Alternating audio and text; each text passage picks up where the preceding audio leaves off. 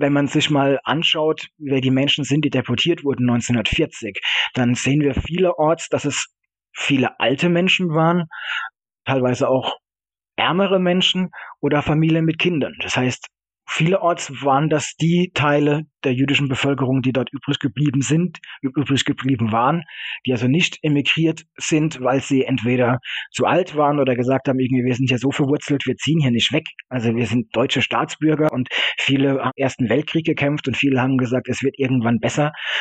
Wir, wir ziehen nicht aus Deutschland weg, wir bleiben hier.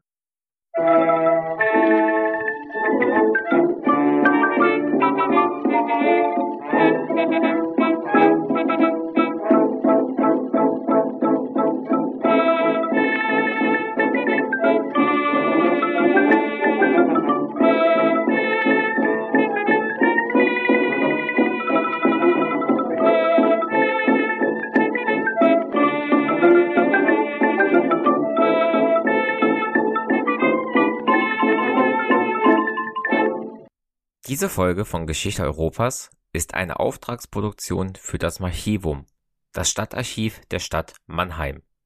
Mein Gesprächspartner Dr. Marco Brenneisen ist Teil des Kurationsteams der Dauerausstellung Was hat das mit mir zu tun, die sich mit der NS-Geschichte Mannheims befasst. Teil dieser NS-Vergangenheit sind die gewaltsamen Deportationen jüdischer Menschen aus Mannheim und anderen Gemeinden des Südwesten Deutschlands im Oktober 1940. In diesem Interview berichtet Herr Dr. Brenneisen von den Hintergründen und Abläufen dieses Verbrechens und ordnet die Deportationen in den größeren Kontext der nationalsozialistischen Aktionen gegen die jüdische Bevölkerung ein, die letztendlich in der Shoah münden. In den Shownotes findet ihr Links zum Archivum und seiner Dauerausstellung zur Mannheimer NS-Geschichte. Dort sind auch inhaltlich verknüpfte Folgen zu finden, wie etwa ein Gespräch zur Wannsee-Konferenz und der Planung des Holocaust. Der dort zentral beteiligte Adolf Eichmann spielte übrigens auch bei den hier besprochenen Deportationen nach Gürs eine wichtige Rolle. Über die entsprechenden Links in den Show Notes könnt ihr mir zudem Fragen, Kommentare, Feedback und Bewertungen zukommen lassen. Ganz toll wäre es, wenn ihr überlegt, mir auf Steady einen monatlichen Beitrag zukommen zu lassen, damit ich Geschichte Europas weiter betreiben und verbessern kann. Vielen Dank im Voraus. Dieser Podcast ist Teil des Netzwerks Historytelling auf geschichtspodcasts.de sowie Teil von wissenschaftspodcasts.de und erscheint auf Spotify sowie als RSS-Feed für Podcast-Apps. Da Herr Dr. Brenneisen in diesem Gespräch aus dem April 2023 zum ersten Mal bei Geschichte Europas dabei ist, geht es zunächst um seinen Werdegang und den Weg zum Thema. Danach beginnen wir mit der inhaltlichen Besprechung der Deportationen nach Gürs. Ich danke dem Archivum für diesen Auftrag und wünsche euch viele neue Erkenntnisse beim Anhören dieser Folge. Ja, mein Name ist Marco Brenneisen. Ich bin Zeithistoriker und Sozialwissenschaftler, bin tätig am Mannheimer Archivum. Das ist das Stadtarchiv, also ehemals Stadtarchiv Mannheim Institut für Stadtgeschichte. Dort bin ich tätig in der Abteilung Ausstellungen und NS-Dokumentation wozu unter anderem die wissenschaftliche und organisatorische Betreuung der KZ-Gedenkstätte Mannheim-Sandhofen zählt, aber auch andere Dinge aus dem Bereich der NS-Geschichte und Erinnerungskulturen. Mit dem Thema der Queers-Deportation habe ich mich in diesem Zusammenhang in den letzten Jahren mehrfach und unterschiedlichen Zusammenhängen befasst. Momentan tue ich das auch, weil wir gerade seitens des Maschivum zusammen mit Kollegen aus Ludwigshafen und der Stiftung Topographie des Terrors aus Berlin dabei sind, eine Publikation vorzubereiten zu den Fotos der Deportation aus Ludwigshafen nach Gürs am 22. Oktober 1940. Diese Publikation wird im Herbst erscheinen und deswegen bin ich momentan auch sehr tief in diesem Thema drin. Bevor wir uns dann gleich mit der Geschichte dieser Deportation beschäftigen. Erstmal, wo liegt überhaupt Gürs und wann entstand dort erstmals eine Lagerinfrastruktur? Gürs liegt im, im Südwesten Frankreichs, also am Fuß der Pyrenäen, unweit der spanischen Grenze. Dort hatte der französische Staat schon 1939 ein, ein großes Lager gebaut. Also das war kein Lager, das später von den Nationalsozialisten dort errichtet wurde, sondern eben von dem französischen Staat und diente ursprünglich als Flüchtlingslager.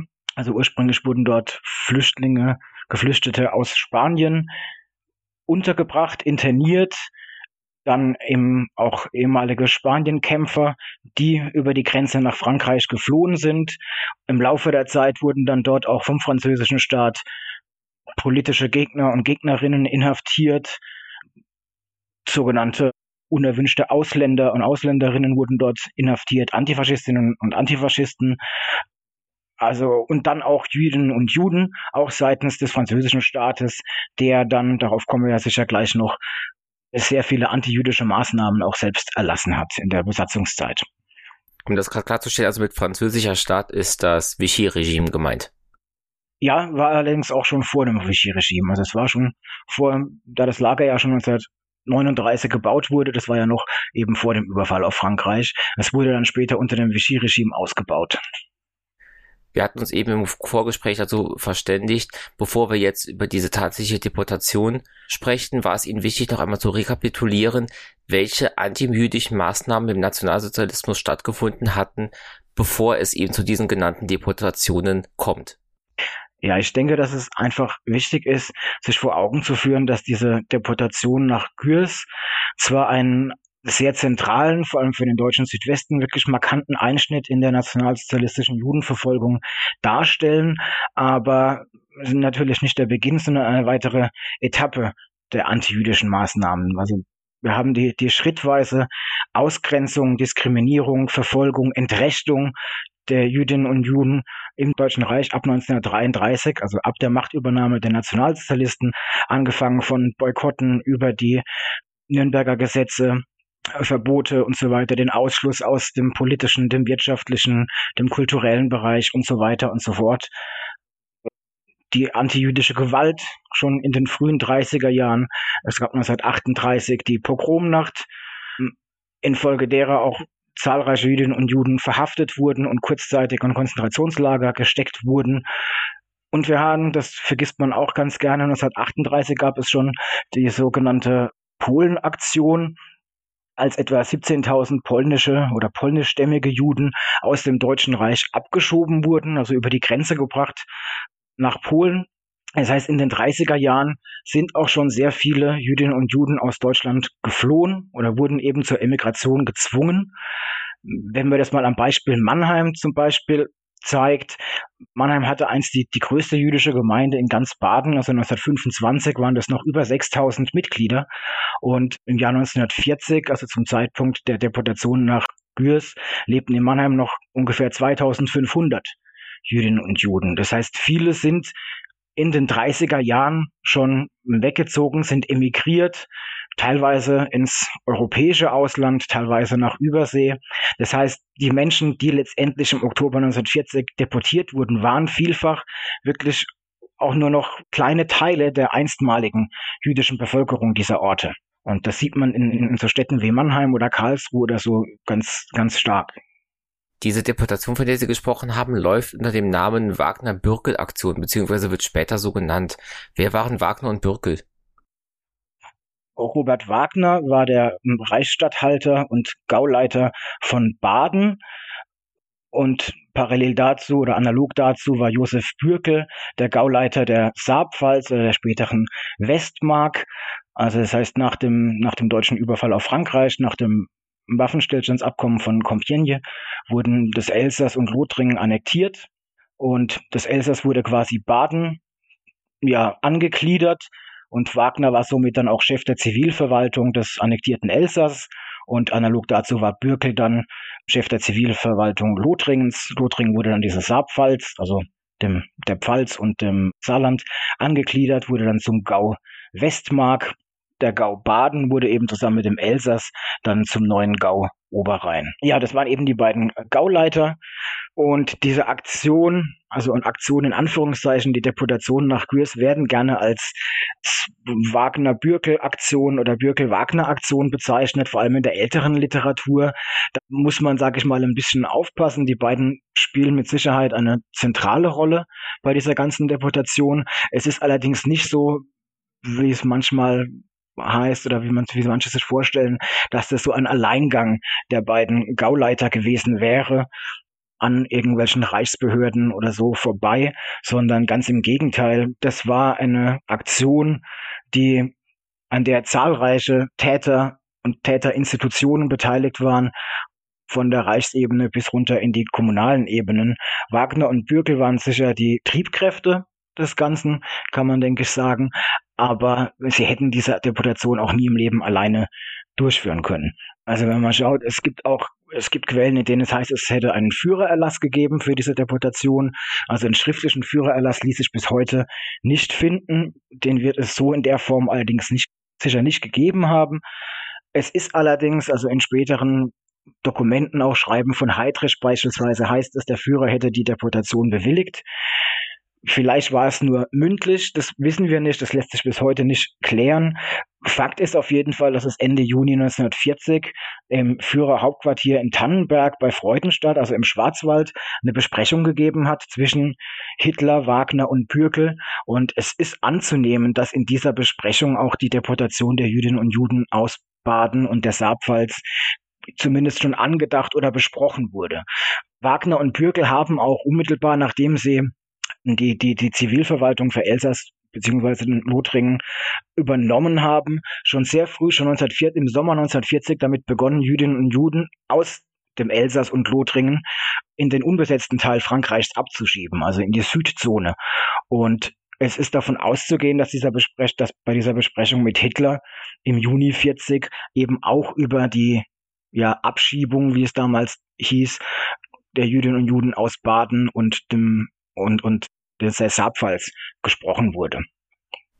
Diese Deportation ist ja natürlich Teil der antisemitischen Politik des nationalsozialistischen Staats. Aber warum entscheidet man sich gerade für Südwestfrankreich, für Gürs als Ziel dieser Deportation? Ja, das ist eigentlich eine etwas verzwickte Geschichte, sag ich mal. Man wusste, glaube ich, lange Zeit auch nicht, was man denn machen sollte. Also Wagner hat sich später damit gerühmt, dass sein Gau der erste judenfreie Gau im Deutschen Reich sei, was zum einen nicht stimmt, denn es sind ja auch noch Juden und Juden nicht deportiert werden worden, wenn auch nur eine kleine Zahl. Ähm, aber die beiden waren, glaube ich, sehr bestrebt, Wagner und Bürkel wirklich hier voranzugehen und zu sagen, wir, wir unternehmen Maßnahmen, wohin die Jüdinnen und Juden deportiert werden sollten, das war allerdings lange Zeit unklar. Es gab verschiedene Überlegungen auf, auf Führungsebene, auf Reichsebene auch. Also es gab beispielsweise den sogenannten Madagaskar-Plan, wobei Plan auch schon zu viel gesagt ist. Es war eigentlich eher so ein, ein Entwurf, eine Idee, die kam aus dem Auswärtigen Amt. Das war Franz Rademacher, also Leiter des dortigen Referats für Rassen- und Judenpolitik, wie das hieß. Der hatte eben mal diesen Plan entwickelt nach dem, nach dem Friedensschluss mit Frankreich Jüdinnen und Juden aus Europa auf die Insel Madagaskar zu verschiffen. Das war damals französisches Kolonialgebiet und dort quasi so ein Judenreservat zu gründen. Dieser Plan wurde aber auch nicht weiter verfolgt. Es hat sich dann auch jetzt nicht so einfach herausgestellt, wie man sich das ursprünglich überlegt hat. Also es gab da keinen festen Plan. Die, die Durchführung dieser Deportation, das ist schon eine Sache, die diese Gürs-Deportation auch von anderen Deportationen unterscheidet. Denn es war einerseits sehr, sehr genau und strukturiert geplant. Es waren dort verschiedene Täter und Täterinstitutionen beteiligt. Von der SS, also das Reichssicherheitshauptamt, hat die Organisation durchgeführt, die Wehrmacht war beteiligt, Polizei mit unterschiedlichen Einheiten, die Reichsbahn, die Gauleiter eben, bis hin zu, zu kommunalen Behörden, lokalen Behörden und so weiter. Und derjenige, der die Züge mit wahrscheinlich geplant hat oder der zumindest irgendwie ganz zentral seitens des Reichssicherheitshauptamts involviert war, war kein geringerer als Adolf Eichmann der bekannt dafür ist, dass er später vor allem die Züge in die Vernichtungslager organisiert hat.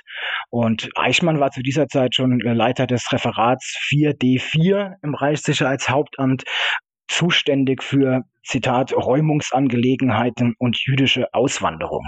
Und er hatte das Ganze irgendwie maßgeblich oder in entscheidender Form mit organisiert. Es waren allerdings trotzdem nicht alle Stellen involviert. Das Auswärtige Amt beispielsweise war später sehr empört darüber, dass sie in diese ganzen Planungen nicht eingeweiht gewesen seien, sondern das Ganze an ihnen vorbei geschehen sei. Und was noch bedeutender ist vielleicht, oder mindestens genauso bedeutend, die französische Seite war hier nicht eingeweiht man kann, man kann sich ja auch fragen, wie, wie ist das gelaufen? Wie kommt es, dass diese Menschen eben, und wir reden hier von 6500 Menschen aus Baden und der sogenannten Saarpfalz, die dort abgeschoben wurden, in Anführungszeichen. Warum hat warum hat Frankreich das gemacht? Also die, die Südzone, das, das Vichy-Regime, warum haben die das zugelassen? Das war nicht geplant, das war nicht ausgemacht, sondern es war so, dass die Menschen deportiert wurden und Eichmann hat später auch in dem Prozess in Jerusalem beispielsweise ausgesagt, dass er schwitzend in seinem Auto an der Demarkationslinie gesessen hätte und gehofft hätte, dass das alles durch gut geht, denn man hat die Menschen in Züge gekarrt, hat neun Züge waren das, also sieben aus Baden und zwei aus der Pfalz, die man eben dann erstmal durch den unbesetzten Teil Frankreichs gefahren hat und dann an der Demarkationslinie zum zur Südzone, zur unbesetzten Südzone rüber, ging es irgendwie darum, diese Züge in diese Zone zu bringen. Und laut Eichmann, wobei man natürlich auch nicht weiß, ob diese Aussage, Aussage so stimmt, er sagt, er hätte dann dort mit diesem Bahnhofsvorsteher oder mit diesen Bahnhofsleuten diskutiert und hätte gesagt, das sei ein militärischer Transport. Äh, und dann wurde diese, wurden diese Züge eben durchgelassen in, die, in den unbesetzten Teil Frankreichs. Und ja, dann haben die deutschen Einheiten, die diese Züge begleitet haben, kehrt gemacht und sind nach Deutschland zurückgefahren. Und man hat den Franzosen quasi diese Züge mit diesen 6500 Menschen überlassen. Und hat gesagt, so, macht damit, was ihr wollt. Jetzt mal etwas, etwas flaps ausgedrückt. Und die französischen Stellen wussten überhaupt nicht, was sie jetzt tun sollen. Sie waren vollkommen überfordert. Es gab, es sind Schreiben erhalten, wie die französischen, die, wie die Vichy-Regierung, die verschiedenen französischen Behörden immer wieder auf die deutschen Stellen zugegangen sind in den Wochen und Monaten danach und haben darum gebeten, diese Menschen wieder zurückzunehmen ins Reich, weil sie nicht wissen, was sie mit diesen Menschen tun sollen. Und für die NS-Behörden war das wirklich also eine Abschiebung in dem Sinn, dass man gesagt hat, wir schieben die Menschen jetzt über die Demarkationslinie nach Südfrankreich und was dann mit ihnen geschieht, das ist uns jetzt erstmal egal. Und so haben die französischen Behörden dann wohl relativ kurzfristig, also diese Züge waren zwei, drei Tage unterwegs und haben dann relativ spontan entschieden, diese 6500 Menschen nach Gürs zu bringen, da es eben das, das größte Lager war, das es in, in Frankreich gab.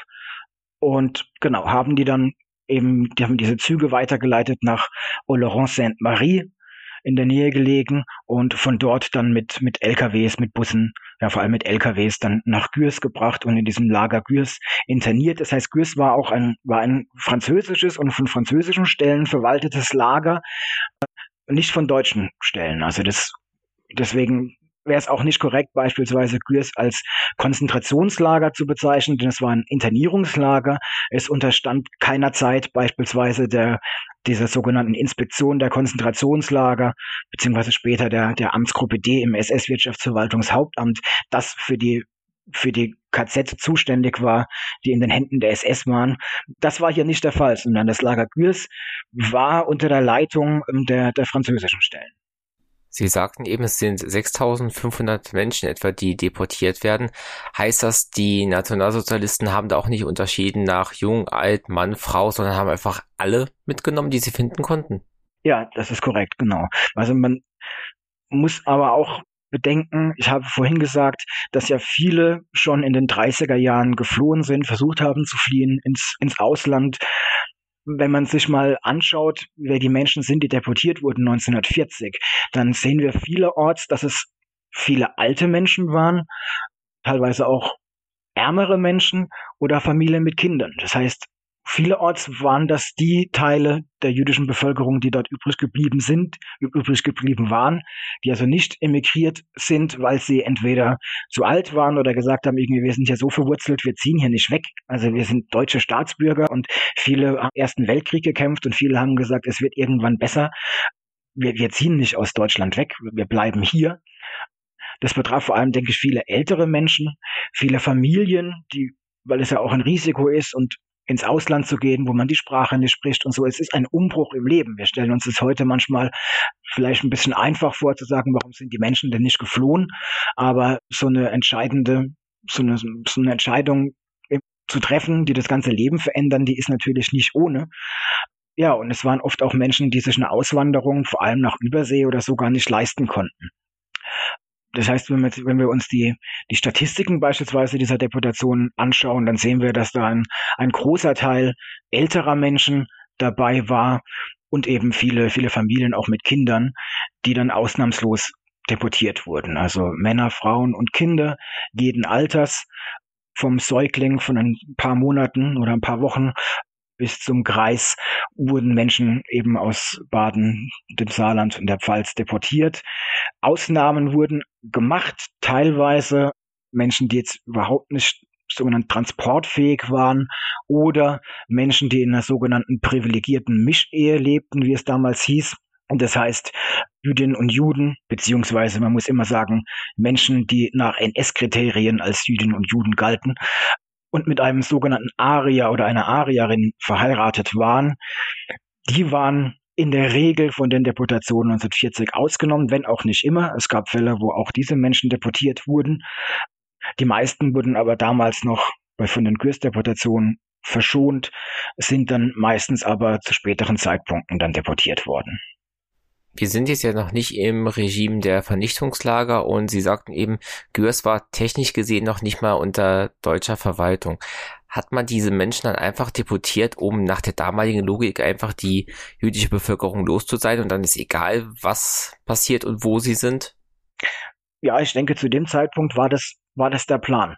Denn es, es, es gab zwar schon immer die Vorstellung, also mein Hitler hat von vornherein keinen Hehl daraus gemacht, dass die, die Ausrottung des Judentums sein Ziel ist.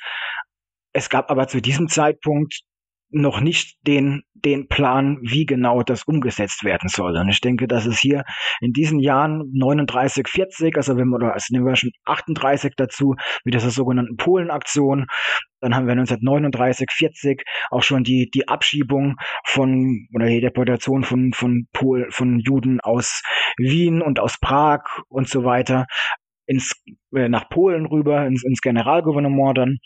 Ich glaube, anfangs ging es wirklich darum, irgendwie die, das sogenannte Altreich in Anführungszeichen judenfrei zu machen, wie es damals hieß. Und alles weitere würde man dann später schauen. Ja, das heißt, deswegen hat man diese Menschen dann auch sich selbst überlassen oder hat dann dem französischen, dem, der Vichy-Regierung gesagt, sie sollen selbst schauen, wie sie jetzt, wie sie jetzt vorgehen, wie sie die Situation in den Griff bekommen. Hm erst später dann mit der, mit der Wannsee-Konferenz am 20. Januar 1942, ab da gab es ja dann einen, einen konkreten Plan, wie man vorgehen möchte, wie man diese sogenannte Endlösung der Judenfrage angehen will. Dass es die geben soll, das war vorher schon klar. Das Organisatorische wurde ja dann im Zuge dieser Wannsee-Konferenz und den Folgen erst beschlossen, sag ich mal. Sie haben eben geschildert, dass Gürs als Lager gar nicht auf die Ankunft auf die Ankunft von 6500 Menschen vorbereitet sein konnte. Das war ja eine spontane Entscheidung gewesen. Wie sieht das Lager bei der Ankunft aus und wie reagiert man vor Ort auf diese Menge von Menschen, die nun dorthin verschleppt wurde? Ja, also das, die, die, die Situation in Gürs muss man sich wirklich dramatisch vorstellen. Es war zwar das, das größte Lager in, in Frankreich, in Südfrankreich, was es vorher schon gab. Es gab noch diverse weitere. Es war zwar das größte, aber es war trotzdem zu klein für diese Menschen, denn man muss darf nicht vergessen, es waren vorher auch schon viele viele Menschen dort interniert. Also insgesamt, wenn man den Zeitraum von 1939 bis 45 nimmt, waren ab 60.000 oder ich glaube über 60.000 Menschen in Gürs interniert. Es waren zu der Zeit schon Tausende Spanien-Flüchtlinge, ehemalige Spanien-Kämpfer, politische Gegner und so weiter dort in, interniert. Dann kommen 6500 Menschen dazu. Das Lager war von vornherein vollkommen überfüllt und es war auf so viele Menschen überhaupt nicht ausgelegt. Also zum, zum Aufbau dieses Lagers, wie man sich das vorstellen kann, das Lager äh, waren ungefähr 80 Hektar, war ungefähr 80 Hektar groß. Es bestand aus verschiedenen Blöcken, also es waren 14 Blöcke, sogenannte Ilos, also so Inseln, die in sich geschlossen waren, also mit Stacheldraht versehen waren. Und in jedem Ilo, also in jeder Insel, befanden sich bis zu 30 Holzbaracken von 24 mal 6 Metern. Das heißt, es waren insgesamt 382, also um die 380 Baracken auf diesem Gelände. Und das ganze Gelände an sich war mit Stacheldraht umgeben und dann nochmal diese einzelnen Ilos. Und es wurden dort, die Menschen, die dorthin gebracht wurden, wurden nach Geschlechtern getrennt. Also in der Regel sind die Männer in den einen Teil des Lagers gekommen, Frauen und Kinder in einen anderen Teil des Lagers. Und diese, diese Baracken, das waren alles so Holzbaracken, die waren in der Regel, zumindest in der Anfangszeit, überhaupt nicht eingerichtet. Also es gab dort keine, keine Möbel. Es gab teilweise oder größtenteils in der Anfangszeit zumindest auch keine, keine Betten oder Schlafgelegenheiten. Die Menschen mussten dort auf dem Boden schlafen, auf Strohsäcken nebeneinander und hatten nur wenig Platz. Es gab sonst kaum Mobiliar. Und ja, die ganze Situation in Gürs war insofern wirklich dramatisch, weil die hygienischen Bedingungen dort katastrophal waren, die, die Ernährungslage war katastrophal. Die französischen Behörden waren ja auf diese Zahl von Neuankömmlingen in diesem Lager gar nicht vorbereitet. Hm. Dementsprechend war die, die Ernährungslage auch wirklich katastrophal, vor allem in der Anfangszeit, bis dann auch Hilfsorganisationen, vor allem französische und schweizerische Hilfsorganisationen, versucht haben, auch den, den Internierten zu helfen, indem sie dort sehr viel Lebensmittel organisiert haben, ausgegeben haben, gekocht haben und so weiter. Ähm, ja, die, die, die Waschmöglichkeiten waren sehr gering, die, die, die sanitären Einrichtungen waren vollkommen unzureichend. Also wir hatten, es gab dort dann auch sehr schnell wirklich Krankheiten. Die hygienischen Zustände waren wirklich einfach eine Katastrophe. Hinzu kommt, dass diese, diese, diese Baracken und diese Wege zwischen den Baracken auf so unbefestigtem Gelände waren.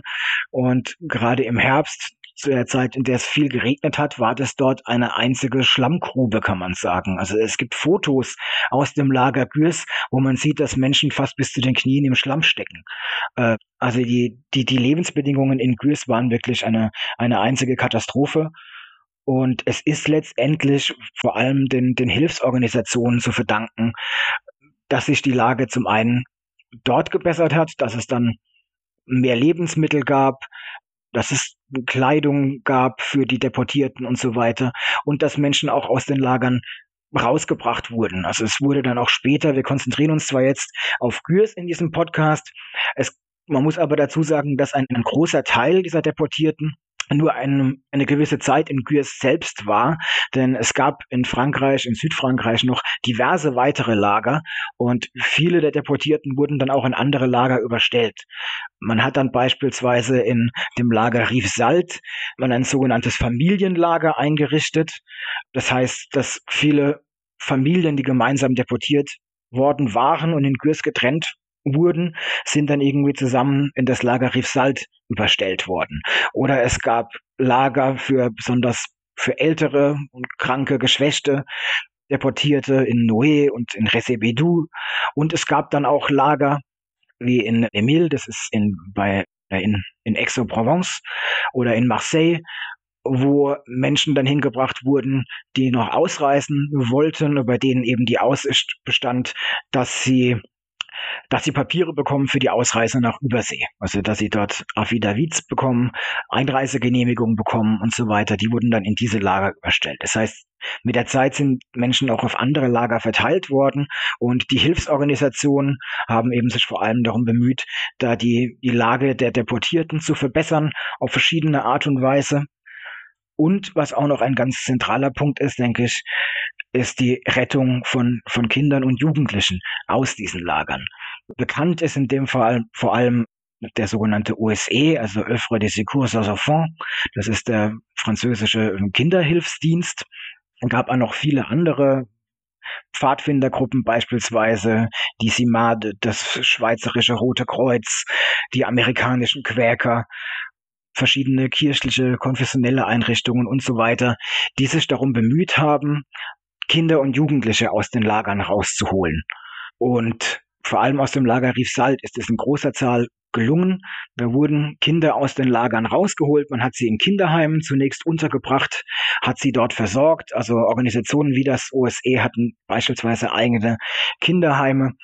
Man hat dort die Kinder versorgt, hat sich um sie gekümmert, hat sie unterrichtet oder ihnen eine Ausbildung ermöglicht und hat dann später, als dann 1942 die, die Razzien losgingen und die Deportation in die Vernichtungslager, haben diese Hilfsorganisationen auch in großer Zahl dann eben Kinder und Jugendliche versteckt in, in Klöstern, auf Bauernhöfen, bei Privatpersonen oder haben ihnen eben zur Flucht geholfen, einerseits über, über die Grenze in die Schweiz oder zur Flucht nach Übersee, nach, nach Palästina oder in die USA. Und das ist, denke ich, wichtig auch mal zu betonen, dass auf diese Weise, dank dieses, dieses unermüdlichen Engagements dieser Hilfsorganisation letztendlich über 70 Prozent der Kinder und Jugendlichen, die nach Gürs deportiert worden waren, gerettet wurden. Also das heißt, die, die Überlebensrate der Kinder und Jugendlichen ist deutlich höher als die der, der Erwachsenen.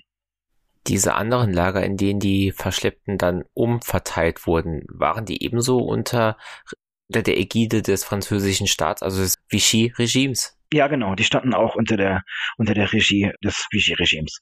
Gab es dann dort ja Versuche oder Ansätze, diese wieder den deutschen Besatzern in Nordfrankreich etwa zurückzuschieben oder hat man sich damit arrangiert, dass diese Menschen nun in Südfrankreich, in Vichy-Frankreich aufgenommen wurden? Na, die französischen Behörden haben ziemlich lange und immer wieder versucht, an die, an die deutschen Stellen zu appellieren, dass sie die deportierten Jüdinnen und Juden wieder zurücknehmen, was die Nationalsozialisten nicht getan haben. Und ja, irgendwann hat man diese Widerstände auch aufgegeben von französischer Seite. Im Gegenteil war es ja so, das Vichy-Regime hat selbst zahlreiche antijüdische Maßnahmen erlassen, Gesetze erlassen, Maßnahmen durchgeführt und diese, ja, diese Kollaboration zwischen dem Vichy-Regime und den Nationalsozialisten äh, hatte immer neue Formen angenommen, bis dahin, dass ja später die französischen Behörden, also diese französischen Stellen, die französische Gendarmerie und so weiter, ja auch beteiligt waren oder zumindest kollaboriert haben bei der Deportation in die Vernichtungslager. Sie haben eben von Adolf Eichmann gesprochen und auch von den vielen Institutionen, die hier zusammengearbeitet haben, um diese Deportation durchzuführen so makaber das klingt, war die Deportation nach Gürs sowas wie ein Feldversuch für die späteren Transporte in die Vernichtungslager? Ja, ich denke, das kann man auf jeden Fall sagen. Also es war zwar, wie ich schon erwähnt habe, nicht die, die erste Deportation, der erste, die erste Abschiebung, wie es damals manchmal hieß. Es gab da ja schon andere Beispiele, andere Fälle. Es war definitiv die erste Massendeportation aus dem Deutschen Reich, aus dem Altreich. Und man kann sicher sagen, dass das so eine Art, ja, Versuchsballon war, etwas makabrer Versuchsballon oder wie Peter Steinbach mal sagte, ein, ein paradigmatischer Masterplan hat man dort entwickelt. Ich glaube, es ging auch darum, also zum einen ging es um das Organisatorische, zu fragen, wie, wie lässt sich sowas bewerkstelligen, mit den Zügen beispielsweise, wie kann man da vorgehen, aber auch um mal auszutesten, wie weit können wir denn eigentlich gehen. Denn was man hier auch nicht vergessen darf, diese Deportation nach Gürs, das waren jetzt keine Nacht- und Nebelaktionen, die von niemand, die niemand mitbekommen hat, sondern das geschah, geschah tagsüber. Das war am helllichten Tag. Die Menschen wurden morgens in ihren Wohnungen aufgesucht und es wurde ihnen gesagt, dass sie ja von Ort zu Ort unterschiedlich manchmal eine halbe Stunde, manchmal zwei Stunden Zeit haben, um ihre Sachen zu packen. Sie dürfen 100 Reichsmark und 50 Kilo Gepäck mitnehmen und ein bisschen Lebensmittel für, für ein paar Tage. Und dann wurden sie aus ihren Wohnungen geholt und zu Sammelstellen gebracht und von dort dann deportiert. Das heißt, es hat die Bevölkerung gesehen, wie diese Menschen zu den Sammelstellen gebracht wurden oder zu den, zu den Zügen gebracht wurden und deportiert wurden. Das geschah vor aller Augen. Und es war sicher auch so ein Test, mal zu schauen, wie reagiert denn die Bevölkerung. So, die Bevölkerung hatte vorher nicht reagiert. 1938, als die polnischen oder polnischstämmigen Juden nach Polen abgeschoben wurden. Was ist denn jetzt, wenn wir anfangen, Jüdinnen und Juden zu deportieren, die hier verwurzelt sind, teilweise seit Jahrhunderten? Ja, und letztendlich hat sich gezeigt, die Bevölkerung reagierte größtenteils teilnahmslos. Es gab in keinem Ort Proteste, Widerstände dagegen. In den Berichten, die danach angefertigt wurden nach der Deportation, hieß es auch, es ist überall reibungslos und ohne Vorkommnisse abgelaufen. Und ich denke, dass das auch ganz entscheidend war für die NS-Machthaber, dass sie gesehen haben, ja, nach, nach diesen Jahren der schrittweisen Entrechtung der Jüdinnen und Juden ist die Situation mittlerweile so, dass es die deutsche Bevölkerung, die nicht jüdische deutsche Bevölkerung, überhaupt nicht interessiert, wenn wir ihre jüdischen Nachbarn deportieren. Und insofern, glaube ich, war Gürs hier ganz entscheidend, dann eben, um zu wissen, diese solche Deportationen können durchgeführt werden. Es gibt hier keine Proteste aus der Bevölkerung. Und ich denke, dass da in, in, in mehrfacher Hinsicht die, die Deportation nach Gürs wirklich so eine Art ja, Versuchsballon und war, aus dem man dann irgendwie so einen, einen in Anführungszeichen Masterplan für später sich geschnitzt hat. Bevor wir uns gleich mit dem Schicksal der Menschen aus der Südpfalz und Baden beschäftigen, die nach Gürs deportiert wurden, wie geht es denn mit dem Lager Gürs weiter bis zum Kriegsende? Also es war so, wie gesagt, ein Teil der Deportierten wurde auf andere Lager verteilt. Manche Menschen konnten irgendwie von dort aus fliehen, konnten in Krankenhäuser oder so kommen. Manche konnten emigrieren über Marseille nach Übersee. 1942, im Sommer 1942 begann dann allerdings die Deportation in die Vernichtungslager aus Gürs und, und den anderen Lagern. Und ähm, letztendlich im, im November 1943 waren die meisten Menschen aus dem Lager Gürs deportiert oder in anderen Lagern. Da wurde das Lager geschlossen, zumindest zeitweise. Also die, die Häftlinge, die dort noch waren, die Deportierten, die dort noch waren, sind dann eben in andere Lager gebracht worden. Das Lager wurde aber 1944 nochmal geöffnet. Also da wurden dann Sinti und Roma beispielsweise dort interniert und politische Gegner. Es war allerdings keine, keine große Zahl mehr im Vergleich zu vorher. Also bei der Befreiung dann, August 44, waren eigentlich nur noch wenige Menschen in dem Lager Gürs. Von den 6500, sie hat eben gesagt, viele der Kinder haben überlebt, konnten woanders hingebracht werden. Andere wurden in andere Lager verteilt. Gibt es da quantitative Zahlen, wie viele Menschen von diesen 6500 haben den Krieg und die Internierung überlebt? Ja, also es sind sehr viele in Gürs oder den französischen Lagern gestorben, allein schon im ersten Jahr, also in diesem Winter 1940, 41, als die, die Situation, die Lage dort wirklich am dramatischsten war. Allein in diesem Winter sind sehr viele Menschen dort gestorben. Also insgesamt waren es über 1000 von diesen 6500 Menschen, die, die in Gürs gestorben sind oder den anderen französischen, in Frankreich gelegenen Lagern also weit mehr als 1000. Ein Teil konnte, wie gesagt, fliehen, konnte gerettet werden, untertauchen. Es waren auf jeden Fall über 4000 Menschen, die dann ab 1942 in die Vernichtungslager deportiert und ja, größtenteils ermordet waren. Da waren auch nochmal Kinder und Jugendliche dabei, die eigentlich schon gerettet waren oder von denen man dachte, sie sind gerettet, die eben von den Hilfsorganisationen aus den Lagern rausgeholt worden waren und in Kinderheimen untergebracht wurden. Bekannt sind vielleicht diese sogenannten Kinder von Isieux. Das ist so ein Fall, dort wurden ja Kinder aus den, aus den Lagern in dieses Kinderheim von Isieux gebracht. Aber als dort dann die, die Razzien anfingen, die der Gestapo-Chef Klaus Barbie, bekannt ist als der Schlechter von Lyon, angeordnet hatte, wurden auch Kinder aus diesen Kinderheimen und Klöstern und so weiter teilweise zurück nach Gürs oder in die anderen Lager gebracht und von dort auch in die Vernichtungslager deportiert und ermordet.